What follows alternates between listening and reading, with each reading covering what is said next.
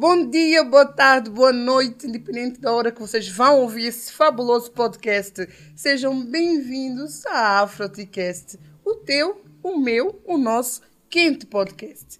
E hoje vou ter uma convidada mega especial. Mas antes de falar da minha convidada, gostaria de mostrar o quão grata eu estou por realizar este sonho de erguer um projeto que já vem de anos. E hoje tem uma mega equipa que está comigo, que está a produzir, né? Podem dar uma mexidora nesse cenário que está maravilhoso, essa maquilhagem maravilhosa e tudo, tudo, tudo graças à mega equipa que eu tenho. E hoje eu quero vos introduzir algo. Algo muito, muito, muito muito fixe. Gostaria muito de. Uh, quer dizer, antes de cada. Uh, antes de falar com cada entrevistado, eu vou ter uma pequena rúbrica denominada Descobre África. E para esta rúbrica eu vou trazer algumas curiosidades, porque nós estamos fartos de ouvir através dos mídias uh, aquelas notícias mega, mega, mega, mega, mega diabólica, não é? Ou sempre negativa do continente africano. E acho que existem tantas coisas positivas a acontecer no nosso continente que nós temos que falar. Coisas que eu, para saber hoje, para, para vos contar hoje, eu tive que pesquisar e fiquei Assim, fogo, estou com um grande continente. Então, não, estamos com um grande continente que nós não valorizamos. Então, tô, já estou a falar muito. Acho que é porque eu estou nervosa. Hoje, como é o primeiro dia, e eu estava a pensar, meu Deus, eu estou habituada à televisão e o podcast é tão mais descontraído. Será que eu vou conseguir estar descontraída? Espero que vocês deixem, no, deixem aí nos comentários, ah? podem comentar o que é que vocês estão achando da minha prestação, se eu estou a corresponder assim ao podcast, não é? É assim que se faz? Pronto. Então, a primeira curiosidade que eu tenho é, vocês acho que essa é muito óbvia. Sabem que o continente africano tem 54 países, não é? Sabem? Ou sabiam, não sabiam? Se não sabiam, comenta. Quem não sabia pode comentar.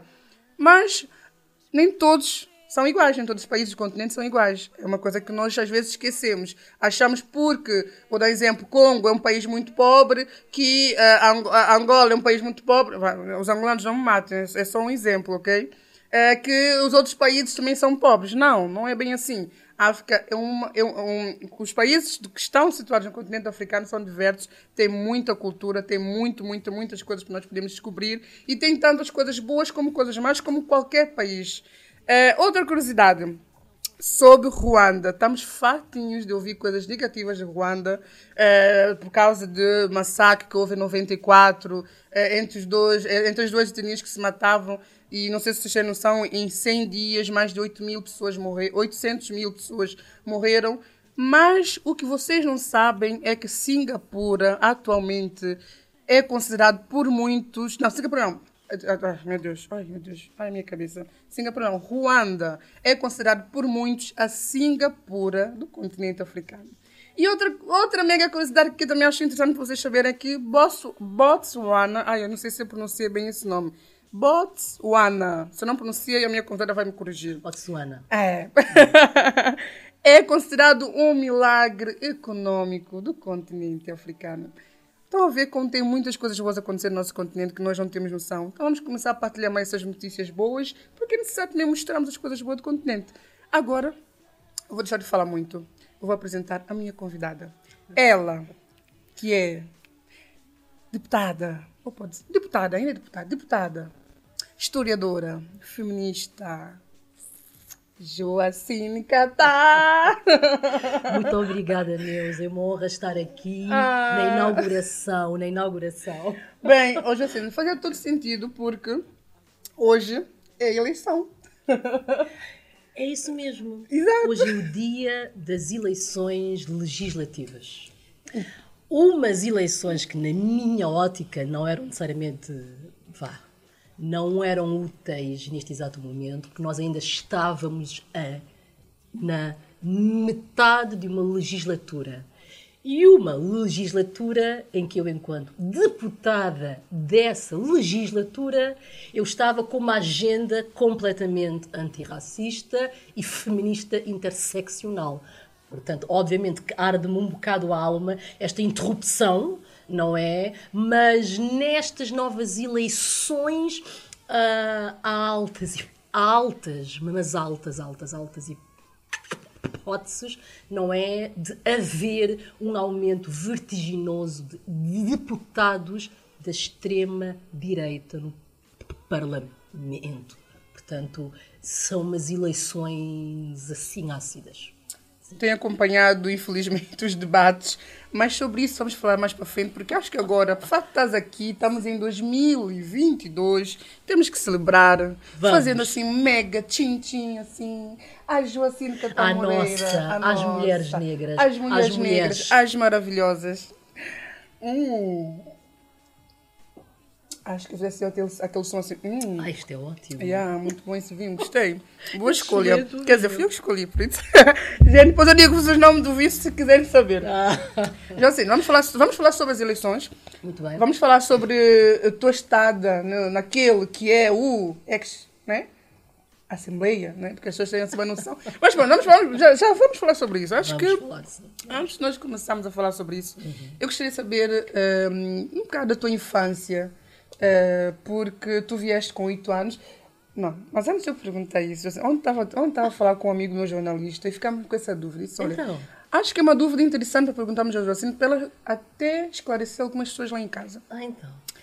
Podemos chamar-te luso guineense, guineense luso? Como é que, como é que devemos ser intitulados, não é? Porque, porque é que luso tem que estar à frente? Ou porque... estás a entender. Entendo muito bem. Entendo ah, muitíssimo bem. Ahm, é. Eu normalmente me auto-intitulo guineense e portuguesa. Ou portuguesa e guineense. Quando estou em Portugal, eu sou portuguesa. Quando eu estou na Guiné, eu sou guineense. E adoro as minhas duas nacionalidades. Elas são elemento fundamental da minha maneira de estar, de entender o universo, de reagir, de atuar, de refletir, e não sei quantos mais. Portanto, hum, há uma necessidade enorme, mas enorme mesmo, de nós indicarmos as origens, não é? Ah, se é de origem angolana, se é de origem guineense, se é de origem cabo-verdiana, se, é de origem não sei o quê, quando a pessoa é racializada, não é? Ah, isto Porquê? Porque nós ainda estamos numa sociedade que não assume que tem cidadãs e cidadãos negros, nacionais negros. Mas eu não me importo. Eu te- tenho um orgulho imenso na minha ascendência, na minha herança, nos meus avós, nos meus bisavós, na minha mãe, no meu pai, por ali fora. Portanto, chamem-me o que quiserem. Uau. É, é curioso que eu também, eu também nunca digo luso uh, santomense. Eu sempre digo santomense ou, ou portuguesa. Exato. Eu nunca digo luso. Acho que, é, não sei, não, não me sinto confortável. Uh, porque eu sou as duas coisas, não é? Eu sou, eu sou a junção de Santo Tomé com Portugal. Tem coisas boas de Portugal e coisas boas de Santo Tomé, coisas mais de Portugal, coisas mais de Santo Tomé. Então, um, é, é curioso o que tu disseste agora. Já que tu falaste de as- ascendência uh, e, de- e da família, Sim. Vieste com 8 anos. Eh, quando tu pensas na tua infância, tu pensas Guiné ou Portugal? Uh, isto é muito difícil, não é? Ah, eu, infelizmente, mas tipo mesmo infelizmente, as minhas memórias de infância são memórias numa aldeia de Portugal. Ok, é? já agora que aldeia. Porque era, vá, digamos, era uma época em que eu tinha oito anos. Antes desses oito anos, ah, tenho, digamos, algumas memórias de infância, ah, mas eu andei ah, um bocadinho afastada daquele ambiente, não é? Ah, e as minhas memórias verdadeiras de infância são memórias após os oito anos. Antes dos oito anos, tenho algumas memórias, mas que nem eu faço ideia se eu é que as inventei, se é a minha imaginação, não é? Ai, para por aí fora. Mas, mas independentemente das minhas me- memórias, não é? Há os afetos. Exato. Há os afetos, há o amor, há a minha avó, à minha mãe, às mulheres da minha família, há um ambiente que, que era um ambiente onde eu obviamente estava muito confortável, não é? E eu após os meus oito anos já estive em ambientes em que eu necessitei de me adaptar. Acho que é, é, é esta é a palavra uh, de ordem, porque tu, eu, eu, eu vim com 10 anos e não recordo quase nada. Acho que eu. Ah, é? Quer dizer, recordo umas coisas muito vagas, assim, hum. uh, ou coisas Como que me marcaram também. cá que depois fez-me pensar lá. Um, por isso, eu queria que tu explicasse como é, como é que é adaptar, assim, porque se antigamente, não, se agora ainda é difícil, porque quando eu vim, eu vim em 2000 e foi super difícil a adaptação. Como é que foi a tua adaptação? Uh, eu, um, quando me avisaram de que eu vinha para Portugal, para um sítio que, que, se chamava Brasil, eu entendi Brasil. okay. E então a despedir-me das minhas amigas de infância, amigos, ela dizia: Ai que sorte, vais para a terra do rock santeiro, porque era uma, uma novela, da, da novela. Da novela. Eu vou para a terra do rock santeiro, não sei o quê, por aí fora. Depois, quando aterrei aqui no aeroporto, era no mês de, de outubro, estava um frio insuportável. Eu recordo-me até hoje daquele frio, daquela sensação, não é? Era um frio, mas, mas insuportável. Algo que, que eu dizia, mas ai, Ai, meu Deus, é? um frio enorme, enorme, enorme, enorme. E era uma aldeia ali nas áreas de Afra, não é? Okay.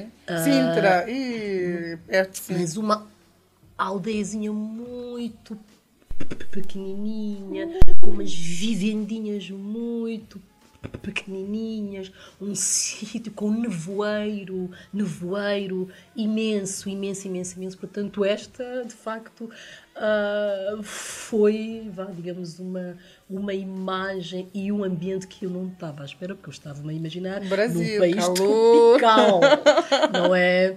Uh, mas uh, era era um início de uma série de necessidades de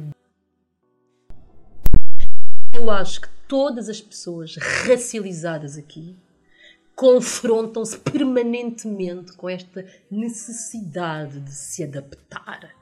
É-nos exigido adaptação. Se algo nos corre de forma errada, é porque fomos nós é que não nos adaptamos não é? Mas eu acho que é hora de nós também uh, iniciarmos a refletir e a rejeitar um bocado esta ideia da necessidade imperativa de nos adaptarmos a algo. Nós nos adaptaremos àquilo que nos fizer Bem, melhor, exato, que nos fizer, sim.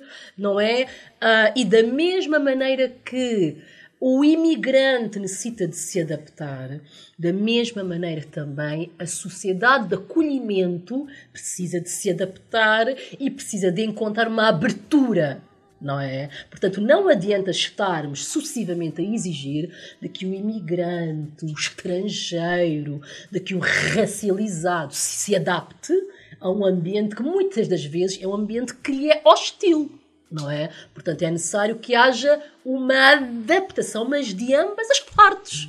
Exatamente. É? Sim. Oh pai, tão complicado. Uh, acho que quando eu penso nisso, eu penso no Apolo.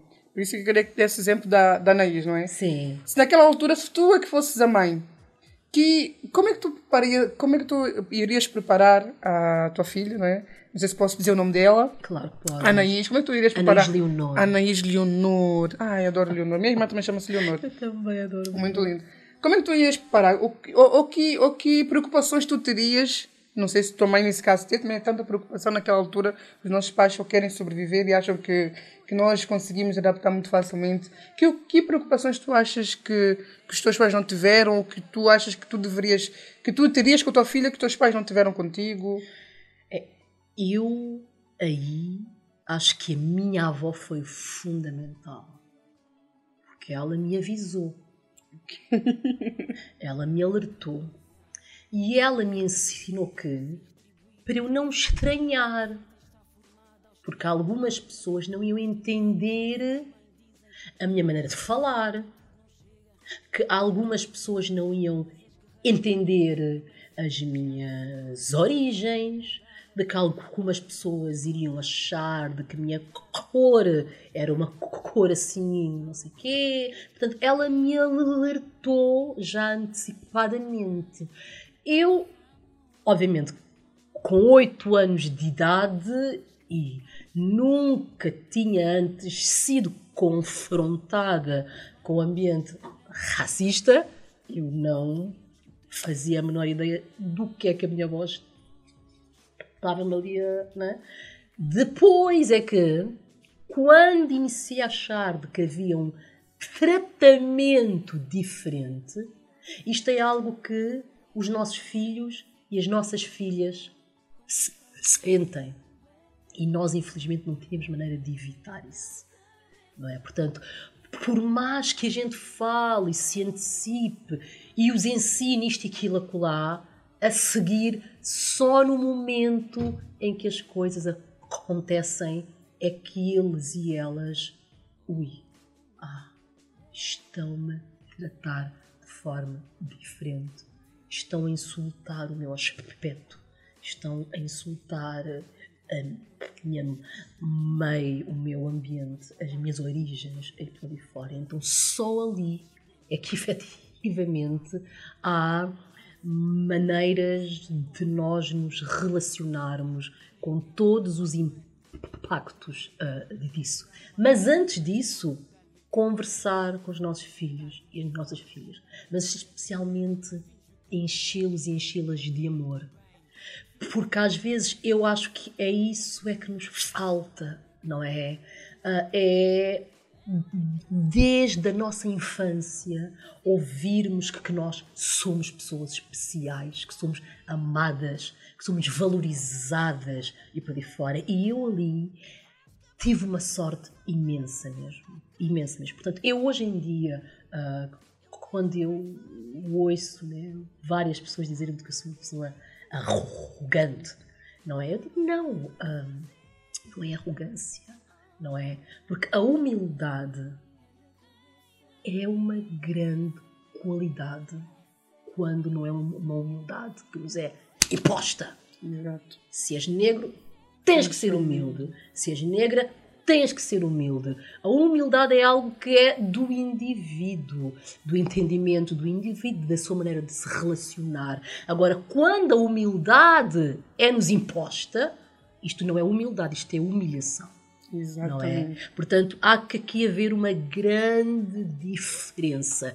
Exigem-nos humildade, mas o que nos exigem especialmente é subalternidade. E às vezes é necessário nós ensinarmos aos nossos filhos e às nossas filhas de que não faz mal eles acharem de que eles são ótimos e giros. E inteligentes. E melhores. E elegantes. E melhores, que isso não é falta de humildade. Isso isso é autoestima. Exatamente. Não é? Mas aos negros e às negras é-nos imposto sucessivamente atitudes de humildade, de subserviência e exigem que nós fiquemos à espera que os outros nos elogiem e que, que os outros nos ensinem que, quem nós somos. Ai, a Neuza, ai, Neuza, Neuza, ai, Neuza é uma pessoa fabulosa. Ai, muito bem, então agora eu me sinto uma pessoa fabulosa. Não, eu não necessito que, que me elogies Exato. Eu sei que eu sou. Um, e então, ensinar aos nossos filhos e ensinar às nossas filhas. Isto, nós não temos que ser perfeitos. Nós não temos que ser perfeitas. Nós somos pessoas. Nós somos humanas nós somos humanos. Nós temos uh, a hipótese de irmos melhorando ao longo da nossa existência, mas nós temos que ter a liberdade de errar. As negras e os negros têm que ter a liberdade de errar. Errar é humano. Errar é humano. Quando uma pessoa negra erra, é porque ela não é inteligente, é porque ela não é capaz. É porque ela é ela negra. não está apta, é porque ela é isto, aquilo. Quando é uma outra pessoa a errar, que não seja uma pessoa racializada, é um erro, não, isso passa, isso é normal, isso é humano. Então, se é humano, é para toda a gente. Tu tocaste num ponto que acho que muitas pessoas fazem confusão, infelizmente, eh, mesmo com tantos posts que começou no Brasil e agora em Portugal já começa a se ter sobre definição do racismo. Muitas pessoas inter... acho que fala-se há- tanto. Há uma confusão gigante. Sim, fala-se tanto sobre isso, Há mas só, que, mas só que eu descobri que as pessoas não sabem o que é, que é isso. E tu fizeste um artigo já há alguns anos, acho que foi que em 2016 ou 2017, Sim, sim. que falava sobre o racismo reverso. Exatamente. Fala assim, curta as linhas lá para casa, que acho que é uma definição que as pessoas têm mesmo que aprender. O que é que é racismo? Assim, numas curtas linhas. Não existe! Ponto final, parágrafo. Racismo inverso ou racismo reverso não existe. O racismo é um sistema de opressão que existe através da hierarquização dos indivíduos na época colonial. Através da racialização dos indivíduos. Foi através da racialização. E o que é racializar alguém? É o indivíduo achar que ele é a humanidade, que o outro é negro índio. Não é? Ele é humano. Ele é o centro do universo. Ele é a humanidade. Então, todos aqueles que não são iguais a ele são racializados. Racializados para quê? Para legitimar o colonialismo, o tráfico de escravos, a exploração, não é? Portanto, é aí onde está a origem do racismo. O racismo é institucional, é estrutural, ele é histórico. Ele não, é só um indivíduo insultar o outro. Isto é o racismo interpessoal. Mas o racismo interpessoal tem como origem um ambiente institucional que continua a normalizar a inferiorização das pessoas racializadas. Não é? Portanto, e como o racismo está profundamente relacionado com os sistemas de poder, de influência, ela é usada para os que nunca conseguiram manter uma hegemonia negativa, coerciva e hierarquizadora sobre outros. Quem é que controla institucionalmente os sistemas de poder há séculos e séculos e séculos? O Ocidente. Portanto, o Ocidente e os ocidentais não são alvos de racismo, porque eles nunca são humilhados e nunca foram historicamente subalternizados com base na sua raça. Portanto, isto é que é a origem do racismo, não é? Ah, é algo que é usado sucessivamente para reduzir, para hierarquizar, mas sobretudo para garantir a influência, o poder e a violência de uns sobre os outros, não é? Ah, quando uma pessoa negra não gosta de uma pessoa branca, não é racismo, porque a pessoa negra não está a usar a raça do indivíduo como uma forma de opressão. Mas os negros têm um histórico de opressão com base na sua raça. Não é? Portanto, não existe racismo inverso. Não existe. Perceberam? Perceberam? Acho que perceberam. Bem, assim, nós vamos comer um bocado de queijo né, para, para descomprimir assim, o ambiente. Maçã. Está assim um bocadinho tenso. Maçãzinha. Ah, eu vou comer o queijo. Frutinha. Ai, gente. Boa. O queijo. Não, porque acho que é um tema assim. Um bocadinho. Gente, essa tábua feita para minha querida Fátima. Tá Grande muito bom. tábua. Fátima, obrigada.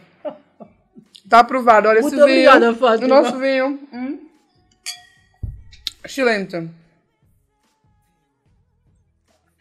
Então, assim, acho que eh, lá em casa perceberam, acho que tu explicaste tão bem. Mas por que que as pessoas têm dificuldade? Podes comer à vontade. Come, vamos comer, gente. É que é para comer, de verdade. Não vamos passar fome. Nada. Esse queijo tá assim. Espetacular, até estou a engasgar-me. É bom. Meu Deus, estou a engasgar-me. Por que, que as pessoas têm tanta dificuldade em aceitar isso? As pessoas têm muita ah, resistência, não é? A aceitar que nós vivemos numa sociedade que é estruturalmente racista. Porque as pessoas têm receio de perder privilégios. Exato. O racismo ele assenta na manutenção do privilégio de uns sobre os outros. Uns são destituídos de agência, de influência, são excluídos, marginalizados. Isto não é ao acaso. Não é ao acaso que ainda hoje em dia as áreas menos valorizadas socialmente sejam áreas onde haja uma maioria de indivíduos racializados. Não é? Isto são efeitos indiretos ou não do racismo institucional, do racismo estrutural.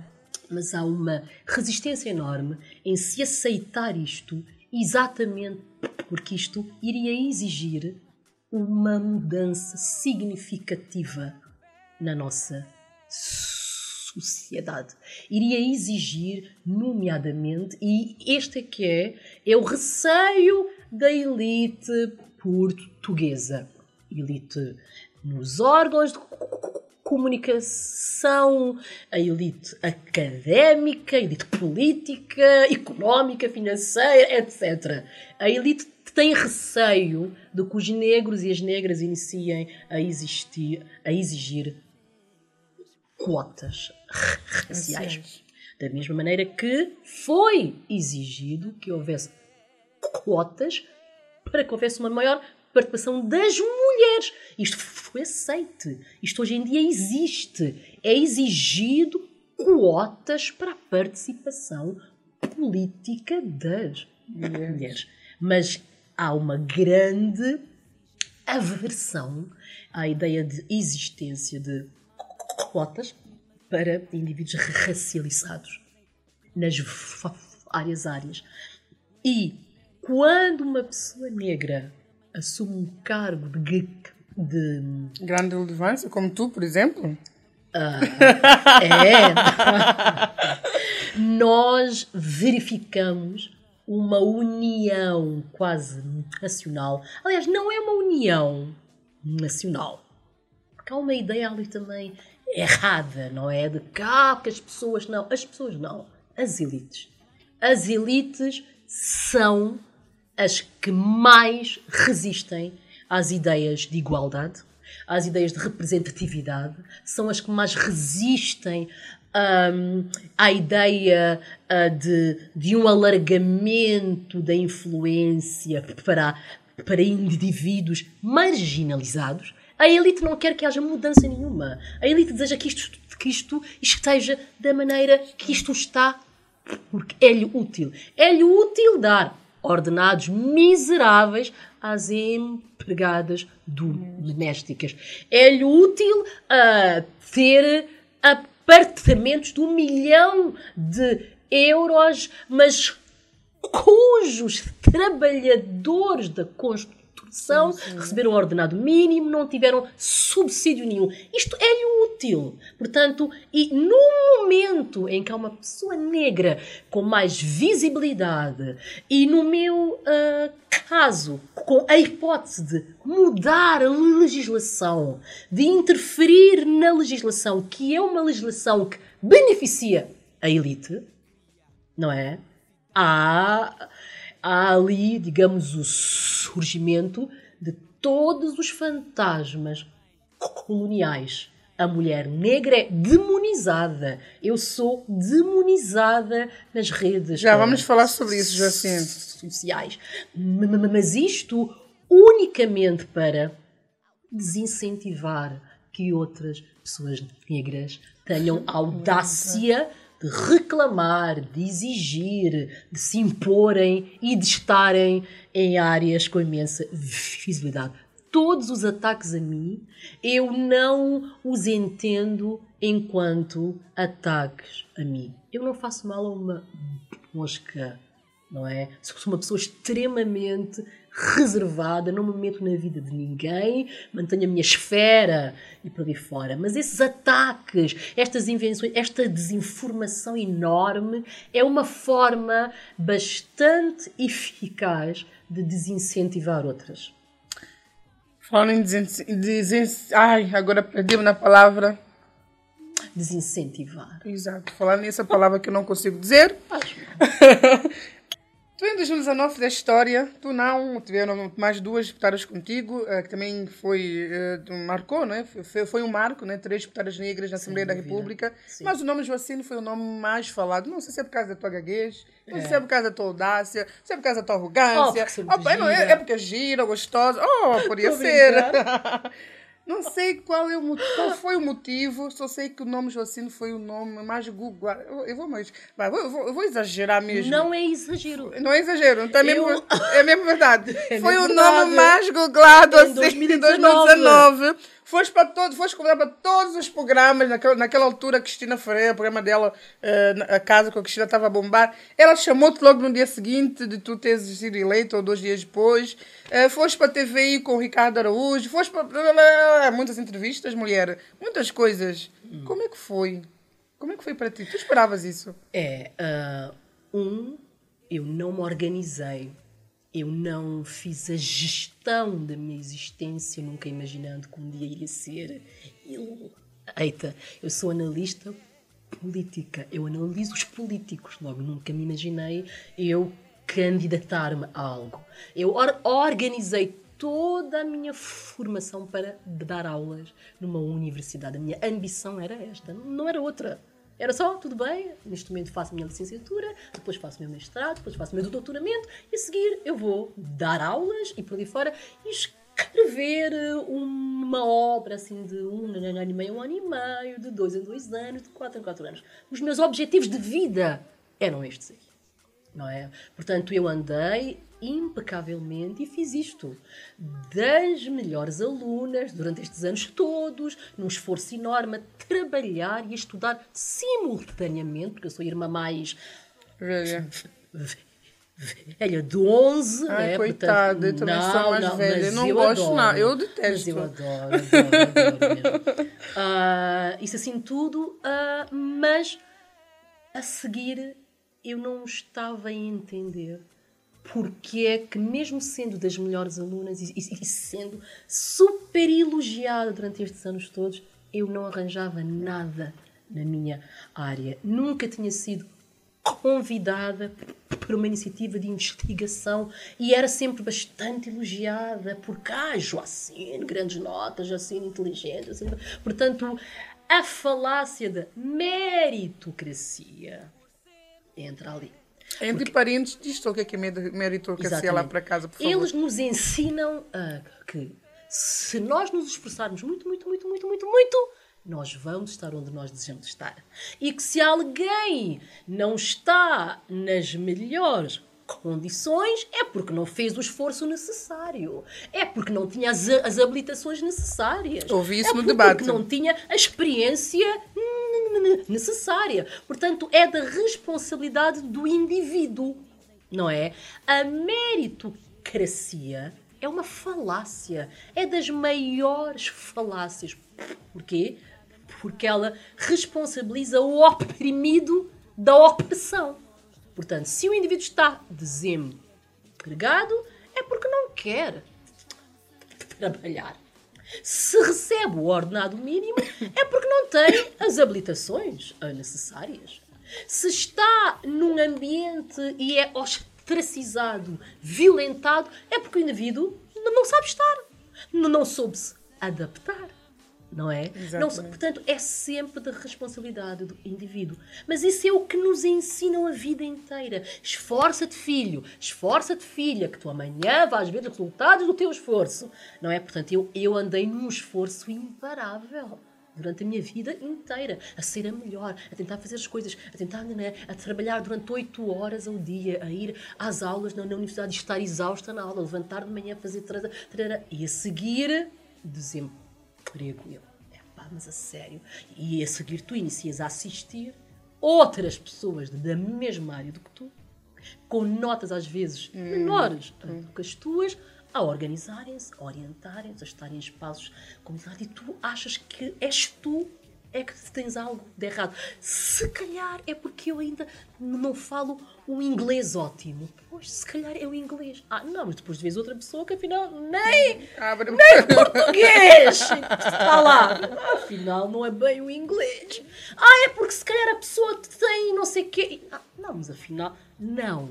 É o ambiente onde nós vivemos.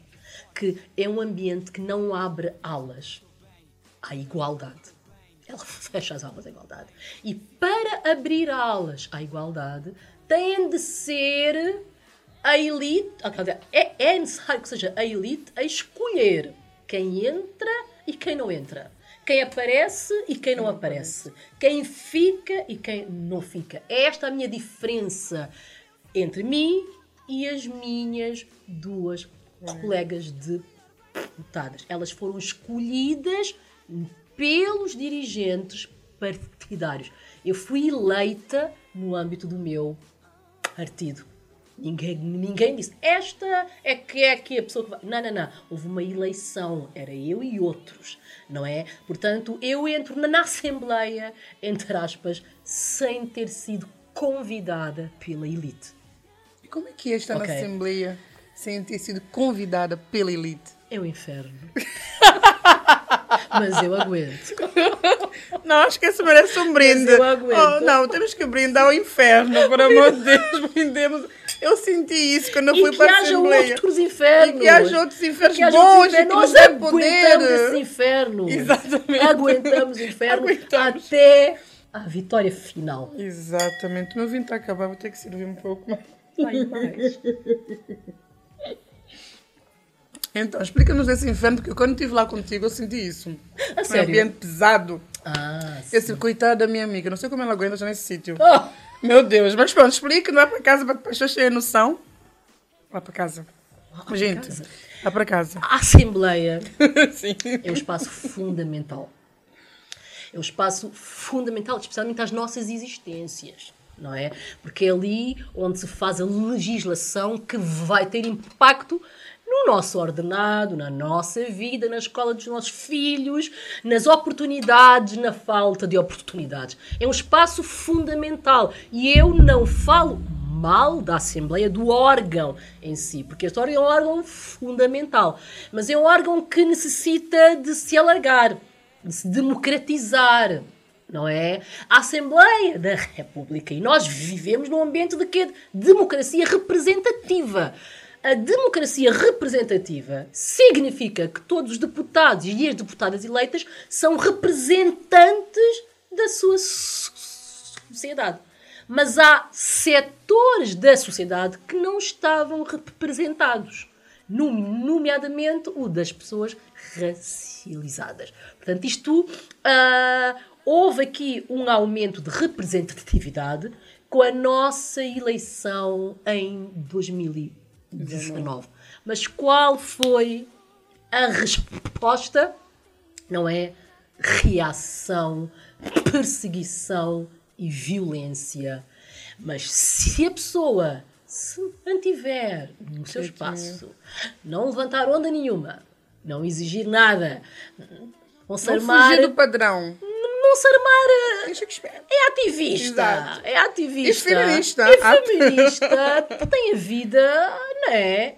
Facilitado. Vai andando. Mas vai andando para essa pessoa. E os outros? E as outras? É um orgulho de uma iniciativa minha, de dar agora origem este ano ao Observatório do Discurso de Ódio, Racismo e xenofobia. Foi minha iniciativa, de uma mulher racializada.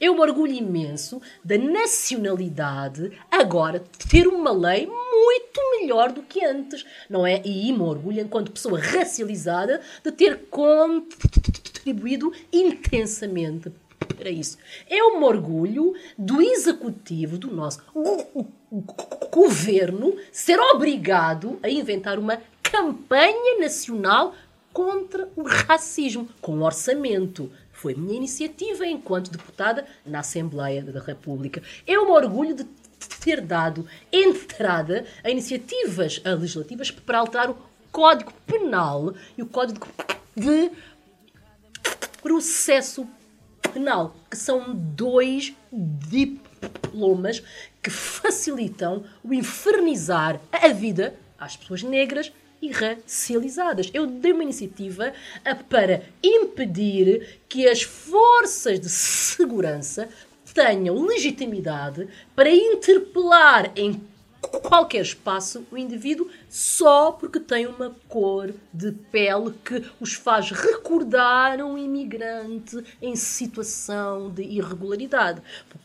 Porquê? Porque na nossa legislação diz, em caso de suspeita de imigração ilegal, permanência ilegal no território nacional deve ser ouvido, questionado, identificado e por aí fora. Portanto, isto é uma área que é usada pelos uhum. nossos polícias para infernizar a vida aos jovens negros da periferia em qualquer espaço. Eles podem ser parados, identificados, algemados, humilhados à frente do mundo todo, porque a lei permite isso. E orgulho-me de ter dado entrada a uma iniciativa legislativa para acabar com isto, não é? Entre outras, portanto, a Assembleia é um órgão fundamental, mas necessita de ser o espelho da nossa sociedade se a Assembleia é representativa, tem que representar as ruas da nossa sociedade. Deixar de ser um espaço para uma elite. Não é? Porquê? Porque a elite, esta elite então, não vai defender-me. Não vai defender-te. Não é? Uh, e então é necessário de que haja um aumento de representatividade de pessoas que efetivamente tenham a hipótese de alterar as coisas, de induzir mudanças e comportamentos que não favoreçam só determinados setores e mantenham outros na subalternidade, na humilhação, ah, não sei quantos mais. Mas, enquanto deputada na Assembleia, foi extremamente desafiante desde computadores que avariam, das impressoras que avariam, cartão de deputada que de repente aparece desativado, não é? Imensas dificuldades em obter-se uma informação, não é? Porquê? Porque isto é uma arma a pessoa envia e-mails, a pessoa telefone diz: Eu preciso urgentemente obter esta informação. E eles vão evitando te dar a informação completa. Dão-te uma parte da informação à espera que tu, erres, que tu metas as mãos pelos pés e os pés pelas mãos e a seguir dizem Jacine, não entregou a iniciativa a horas e tu, o quê? Não, não, como? Ah, mas não foi isso que eu disse. Não, não, não, a senhora me garantiu que eu tinha um mês para entregar. Não, tinha um mês se esse fosse só. Mas não foi o que me disse na altura. Ah, mas era só. Isto era o cotidiano dos meus assessores na Assembleia. Então nós combinávamos às vezes de que um faz uma pergunta a uma pessoa, o outro faz a, um, a outra não é para depois nós encontrarmos a informação. E isto o quê? Porquê? Porque é um ambiente uh, que Ahm, não, é- não entra ali qualquer indivíduo, não é? Mesmo os funcionários da Assembleia da República não entra ali qualquer um.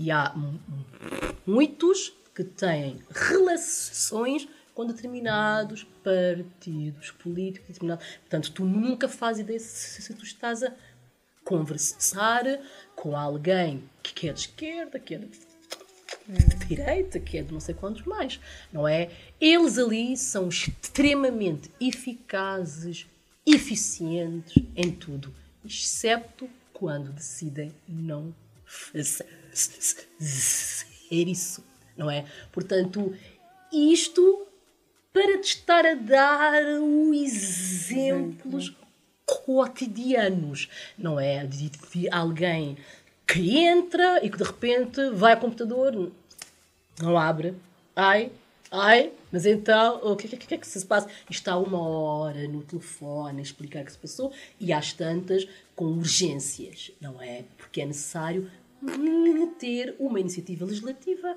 é necessário meter algo para o orçamento eh, do Estado e naquele momento o teu computador, pá, não está a dar. E tu pensas, mas é só comigo. Vais ao outro lado, o vosso computador está a funcionar, sim, está. É pá, então, ah, é uma ansiedade excessiva. Mas isto é mini boicotes do sistema para dar a seguir uma imagem que és tu, que não és apta, não entendes as regras, não sabes nada, não é?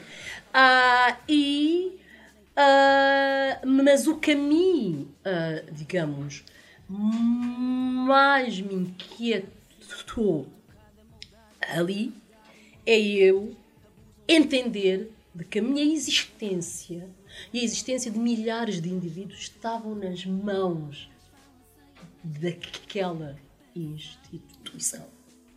Portanto, são estas pessoas que reagem assim à entrada de uma mulher negra à Assembleia, de uma mulher negra ativista, não é? À Assembleia, mas são estas pessoas é que decidem a minha vida, a vossa vida, não é? Ah, eu acho que inicialmente houve uma resistência enorme, enorme, enorme, enorme, porque as pessoas ah, tinham uma imagem de que eu era alguém insuportável, uma pessoa ácida, áspera, que não ri, que é... Então, a atitude era de enorme ansiedade, de reação de tensão. Eu acho que dois anos mais tarde, eu sou uma pessoa respeitadíssima, não é? Exatamente ah, porque toda a gente assistiu ao meu esforço, ao meu trabalho incansável, a estar lá 8 horas ao dia, 9 horas ao dia, 10 horas ao dia, 11 horas, não é? Num esforço enorme de me manter ali, especialmente enquanto única, porque algo é tu seres deputada única ou tu seres deputada independente. Algo tu estares no âmbito de um grupo, não é? Ah, e eu, as minhas ações eram, são extremamente rutinadas, avaliadas ao milímetro, não é? Porque é porque não existe a hipótese de eu enviar alguém, não é? Eu sou única, não é? Portanto, sou extremamente analisada, extremamente avaliada. A maneira como eu ando, a maneira como eu me visto, a maneira como eu falo, estou e ponho e tiro. Portanto, isto, ah, obviamente, ah, que, ah, me exigiu muita resistência. Depois de 12 anos de resistência, bem, gente, tipo os óculos, que meus, óculos, meus olhos já estavam já com essas luzes, cegueta aqui, tinha que pôr óculos. Estou a ver-te muito melhor agora. Estás mais bonita. Ai, os óculos. Como é que foi, depois de 12 anos, a resistir, conquistar o espaço, vês assim o teu mandato assim, acabar assim, de uma forma tão repentina e, e desnecessária, assim podemos dizer. Como é que te sentes? Ah, é uma sensação ah, de que alguém me apunhalou pelas costas. Não é? Porque algo ah, é a pessoa olhar para o inimigo, não é? E, as pessoas que te, que te insultem, que te acham não sei o quê, e tu ali tens a ei, hipótese de. Não, tá, tá. Agora, isto era algo que estava totalmente fora do meu controle. E eu lamento imensamente que a esquerda tenha ajudado a que, que- que houvesse o rumbo de um orçamento que não era um mau orçamento. Era um orçamento que metia a hipótese de aumento do salário mínimo nacional. Não era o aumento para os 900 euros, que é esta minha iniciativa legislativa. Aumento do ordenado mínimo para os 900 euros. Mas havia um aumento, estava a haver um aumento. E ia haver aumentos até o final desta legislatura, e se houvesse novas eleições, iria haver novos aumentos no início de uma outra legislatura. A esquerda optou por se livrar da única mulher negra, feminista, interseccional e antirracista na Assembleia e estar com 11, 12 ou 13 deputados fascistas com 4 ou 5 ou 6 deputados liberais, não é? Foi uma opção e eu acho que hum, hum, é uma opção ah, verdadeiramente reveladora da consciência que, que as nossas elites políticas têm. Não só os da extrema-direita, não só os da direita, mas a nossa elite política de esquerda é uma elite reacionária. É uma elite que também não quer mudanças enormes, quer algumas controladinhas. Não é aqui um aumentozinho aqui, mas que não origina ondas. Não é? É uma esquerda que não quer a revolução. A esquerda optou, ah, digamos assim, por antecipar a entrada de um grupo parlamentar fascistas. Antecipar isto. Hum? Ah, e eu, enquanto eleitora de esquerda, não é? Isto a mim me coloca numa ansiedade, não é? Porque, por facto, nós necessitamos de eleger. É preciso irmos. É preciso irmos à urna. É preciso nós escolhermos. Mas, ao mesmo tempo, a pessoa olha e diz: epá, onde? onde? Opa, hum, onde efetuar uma cruz, não é? Mas olha, é assim. Estou sem palavras, estou. Bem, estamos assim já a chegar no final, já está. Estamos. Estamos a chegar ao final. Mas eu tinha que eu tenho que perguntar, o que é que faltou fazer que tu não fizeste? Imensa coisa. Imensa, imensa mesmo. Especialmente porque, porque, porque há muita coisa ainda. Falta-nos imensa coisa ainda.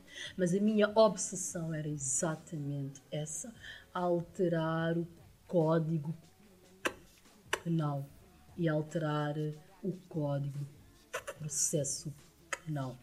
Fazer com que o ódio, o discurso de ódio, o racismo, a xenofobia, a discriminação passem a, a ser agravantes gerais. Gerais.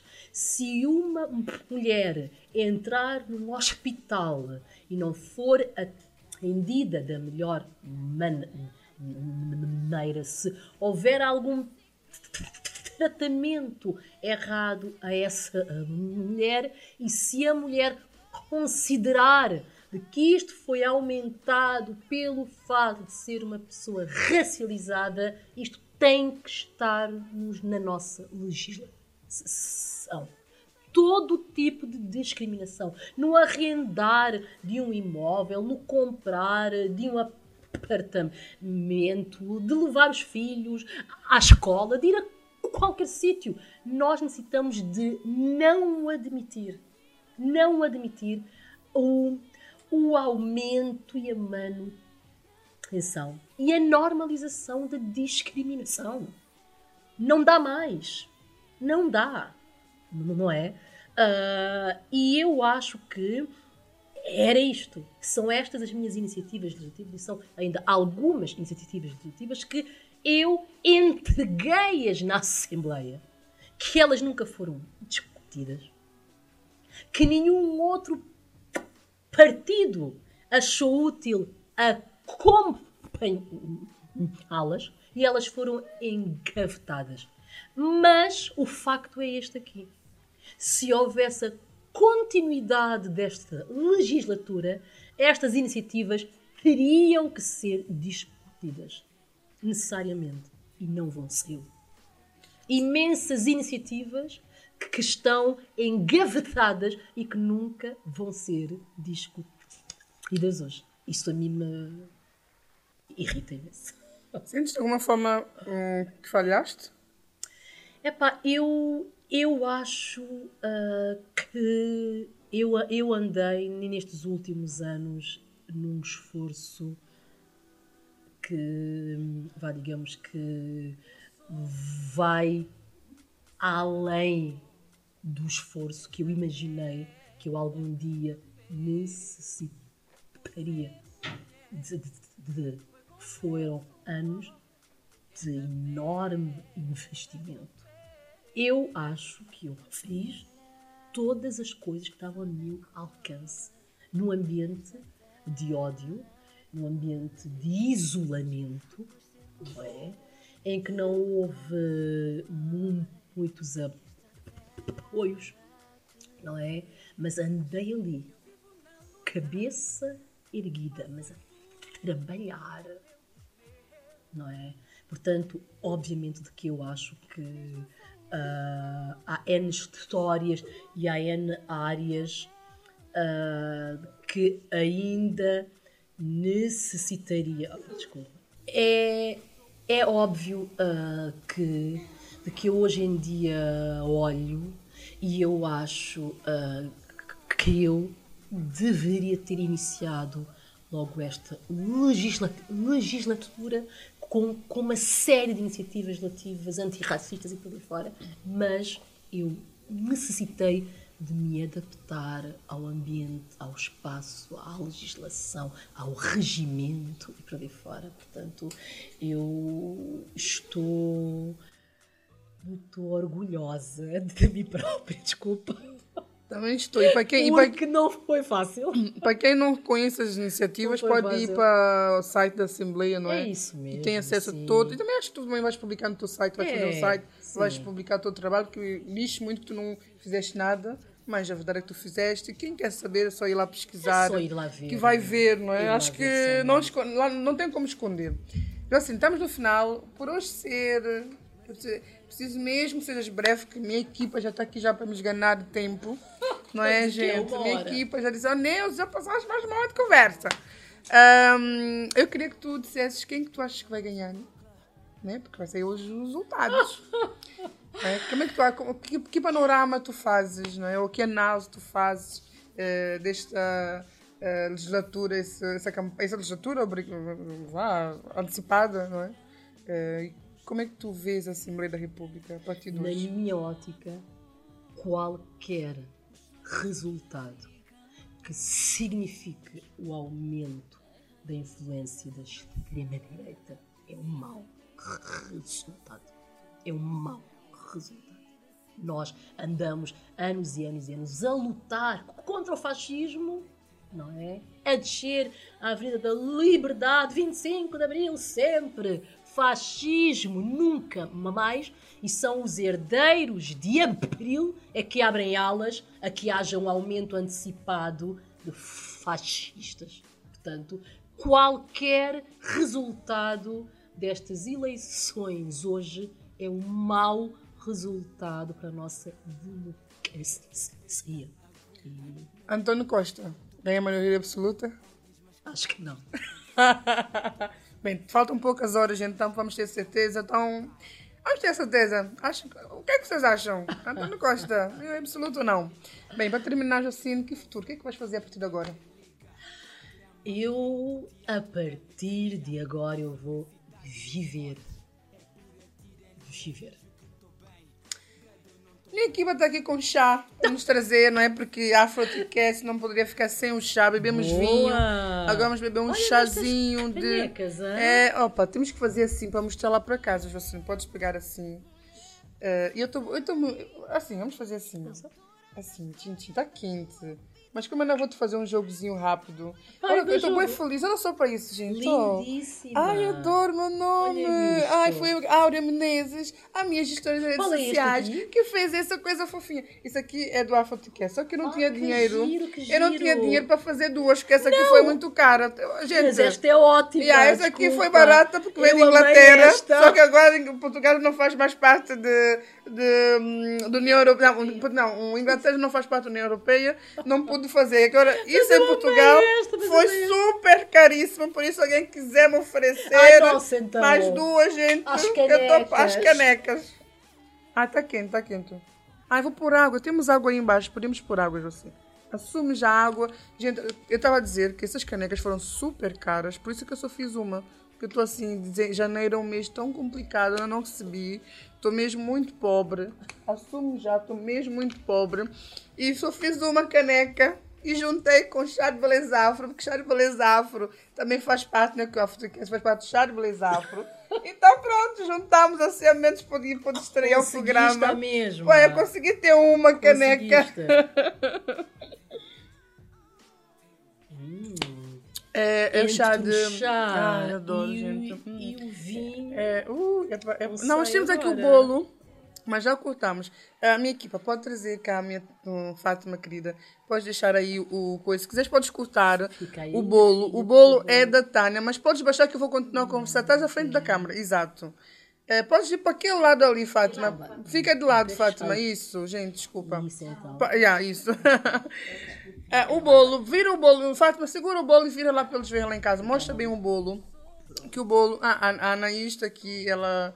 Ela quis aparecer, estava aqui já bem Ansiosa ansiosa por aparecer. e. É O bolo, mas pronto, vou deixar a Anaís aqui a conversar com a mamãe, vou fazer promoção do bolo que foi feito pela Tânia, eh, que faz parte também da equipa. Tânia, não sei o nome de. Deixa-me pesquisar aqui o nome de, da, de Perfect, né? Imperfect. Imperfect. Mas vou deixar o arroba para vocês seguirem e encomendarem o bolo da Tânia. Mas pronto, já assim, estamos mesmo. bem. olha-me este Esse bolo. bolo que vamos, vamos, temos que experimentar com chá. Assim, tu disseste o livro que eu tinha pedido já Ah, para sim. trazer um livro, para ela recomendar-nos um livro que ela trouxe-nos cá. Anaís, vou pedir agora que tu vais só ter contigo que está a fazer fotografia aí atrás. Obrigada, Anaís, querida. Está aqui o livro. Por que que tu escolheu? Eu, pedi- eu, pedi às vacinas ela trazer um livro para recomendar, não é? Temos cá o espaço leitura, não sei se viram aí os livros aí atrás. Se vocês tiverem obras. excelentes obras que eu super recomendo, se vocês quiserem eh, mais recomendações ou se tiverem Diga. sugestões, podem mandar para nós, é eh, que nós agradecemos. Eu vou chamar aqui a produção a Tânia para vir buscar. Ah, a Tânia já foi. Ok, eh, vou pedir a Fátima se calhar para acompanhar a Anaís lá. Que a Anaís não quer deixar-nos um bocadinho. É rápido, Anaís. Ui.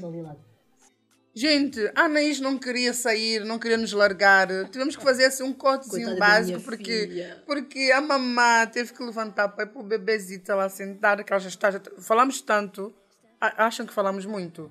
Se acham, podem comentar e dizer que eu juro que da próxima vez eu faço um vídeo mais curto Mas eu sei que a conversa foi é muito. impossível, Sim, não, opa, é que, eu e, e olha que eu não fiz todas as perguntas. Você não fez todas as Meu perguntas. Deus. Mas pronto, eu espero o que. Então, não falem no meu ouvido que assim eu não consigo perceber. O que é que tu está a dizer, Áurea? Ah, não esquecemos do jogo, Áurea. Não me esqueci. Há um ainda. Há um jogo. Um jogo. Pronto. Ok. Eu estava só a, a explicar que o bolo já está aqui. Vocês vão pensar, mostrou antes de ela cortar, agora mostrou o bolo já servido. Eu tenho que justificar porque é que o bolo está servido. é o tempo que fomos acalmar na Izzy e a Fátima, querida, cortou o bolo. Mas eh, vamos comer já o bolo. Vamos, antes de comer, Vamos vamos, comer o bolo. vamos comer já o bolo. é, Vamos, É temos isso. que dar o parecer do bolo. eh, porque se eu estou aqui a, indicar o Imperfect da Tânia, que vamos deixar já o arroba. É um bolo caseiro. Muito bom. Nossa parceira. Ah, Tem um aspecto fantástico. já estou a comer. Sou uma gulosa. Hum, Ai, meu Tá Deus, bom. é ótimo. Olha que não estamos a fingir, que eu não, finjo. Ah, eu não finjo. Eu falo. Não estamos, está mesmo muito bom. Vou dar mais uma dentada, eu vou parar, porque senão.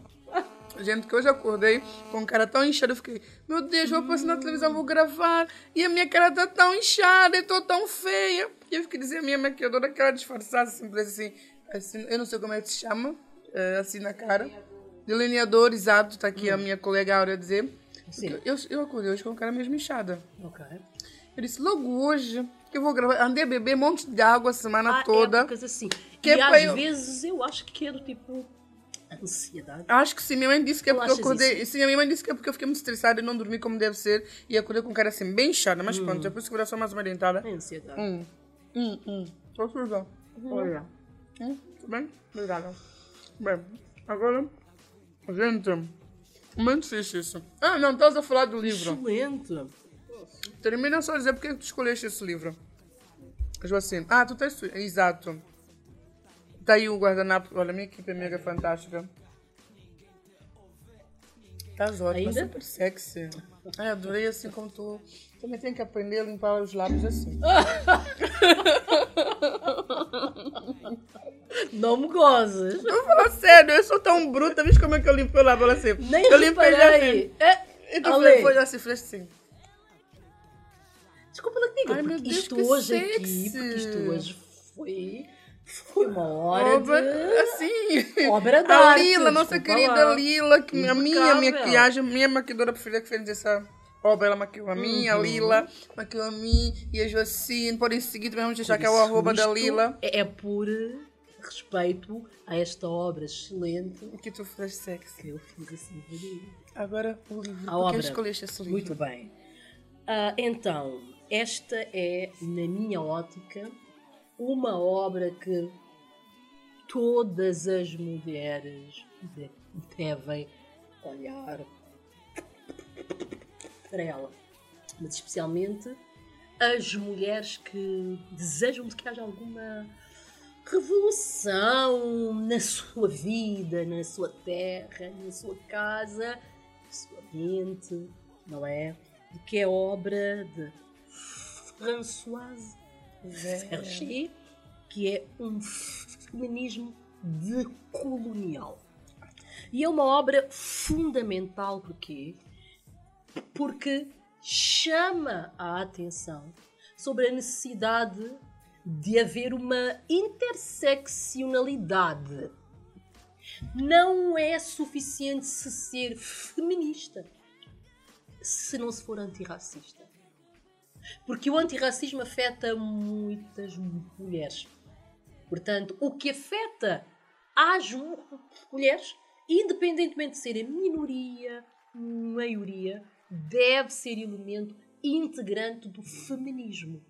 Portanto, não nos adianta auto-intitularmos feministas e a seguir não sermos solidárias com uma mulher negra, porque nós não gostamos dela. O verdadeiro feminismo decolonial entende que aquilo que a mulher negra está naquele momento a viver é algo que eu, enquanto mulher que não sou negra, não viveria. Portanto, como eu não faço ideia o que isso é, eu necessito de alargar a minha ótica e de aceitar a interseccionalidade, não é? E entender de que não há uma experiência das mulheres, há várias experiências, não é? Uh, mas entender igual, igualmente, e esta obra também nos orienta ali, também não nos adianta sermos antirracistas e sermos uns misóginos. Há homens ativistas antirracistas que só se sentem representados se forem eles.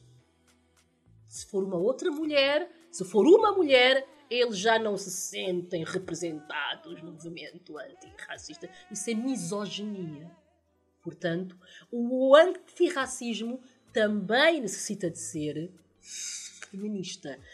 Também necessita de se descolonizar, dar espaço às mulheres, não é? Deixar que as mulheres sejam protagonistas e não apenas apoiantes, não é?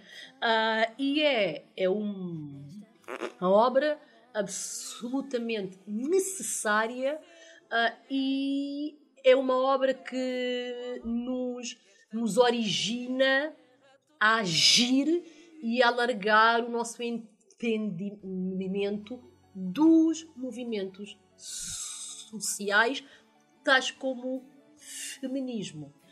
Porque há depois aquele feminismo liberal que acha que é muito feminista, muito feminista pela igualdade e pela igualdade, mas que, se, mas que a seguir explora a empregada doméstica, explora a ama das crianças, explora uh, o turista, o, o turista é um feminismo que deseja igualdade para si, mas não quer largar os privilégios.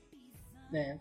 Portanto, isto é o quê? A necessidade de democratização dos privilégios. Para que toda a gente tenha a hipótese de estar num ambiente de verdadeira revolução para a igualdade. Gente, eu já li essa obra duas vezes e é por causa dessa obra que eu escolhi o tema da minha dissertação. Super recomendo a leitura de todos Maravilhosa! Maravilhosa! Bem, Joacina, agora é o jogo aqui, né? Uma okay. coisa, vamos terminar com um joguinho. Vais escolher um desses papéis. Sim. Vais abrir, uhum. vais ler uhum. e depois vais responder. Qual é que tu queres? Roxo. Ai, é a cor do, é a cor do ano. Não.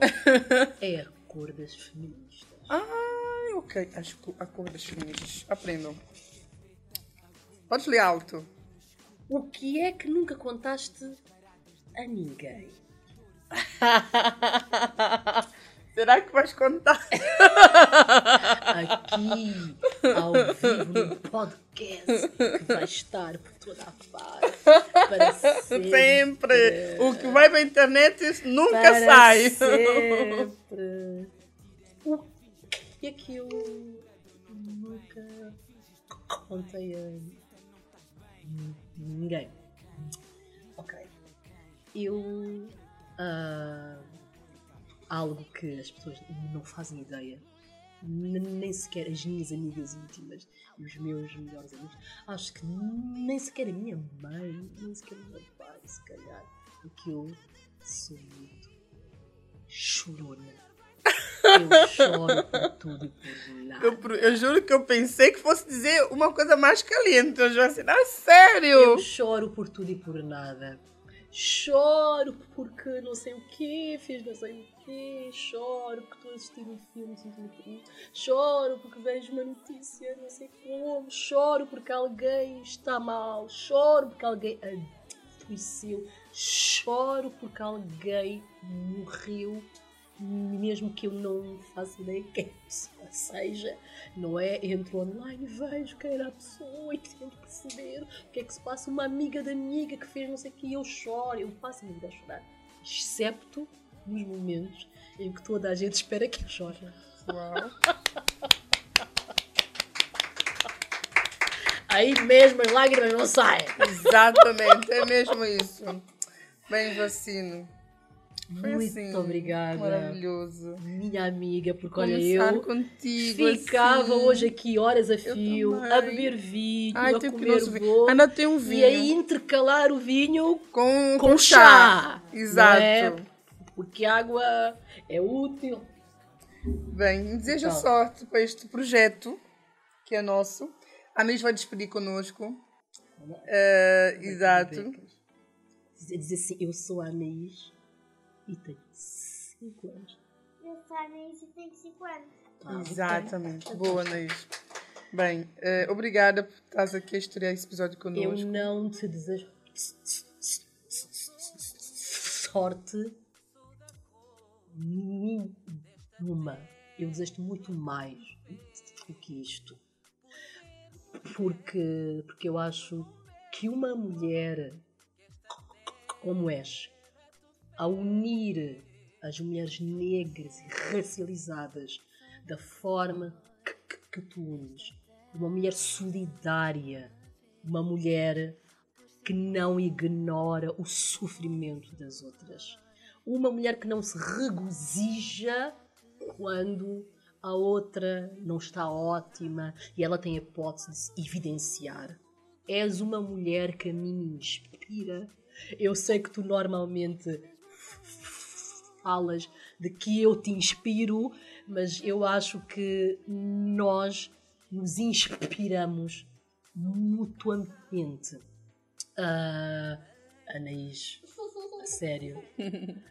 Ah, e, e que ah, na minha ótica não necessitas de sorte, precisas de investimento, precisas de financiamento, necessitas de, de que haja maneiras mais sustentáveis de avançares com as tuas iniciativas.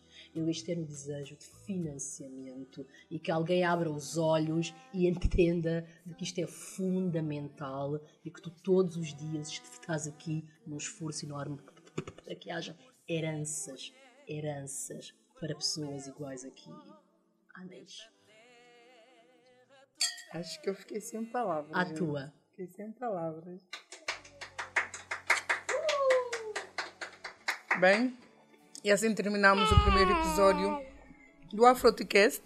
Acho que não podíamos ter terminado melhor, acho que a Joacine falou tudo. Eu preciso de financiamento, efetivamente. Eh, mas gostaria só de deixar essa mensagem rápido. Acho que temos que acreditar mais nos projetos eh, de mulheres e homens negros que estão a desenvolver. Tem tido projetos incríveis. eh, eu todos os dias presencio projetos inovadores, projetos que precisam de pessoas que acreditem, que investam, que comprem.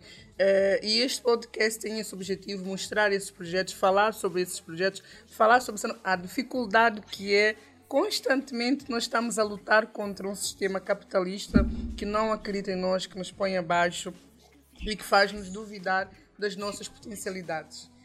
Muito obrigada a todos, espero que tenham gostado desse episódio. Estou muito nervosa, quero muito receber o vosso feedback.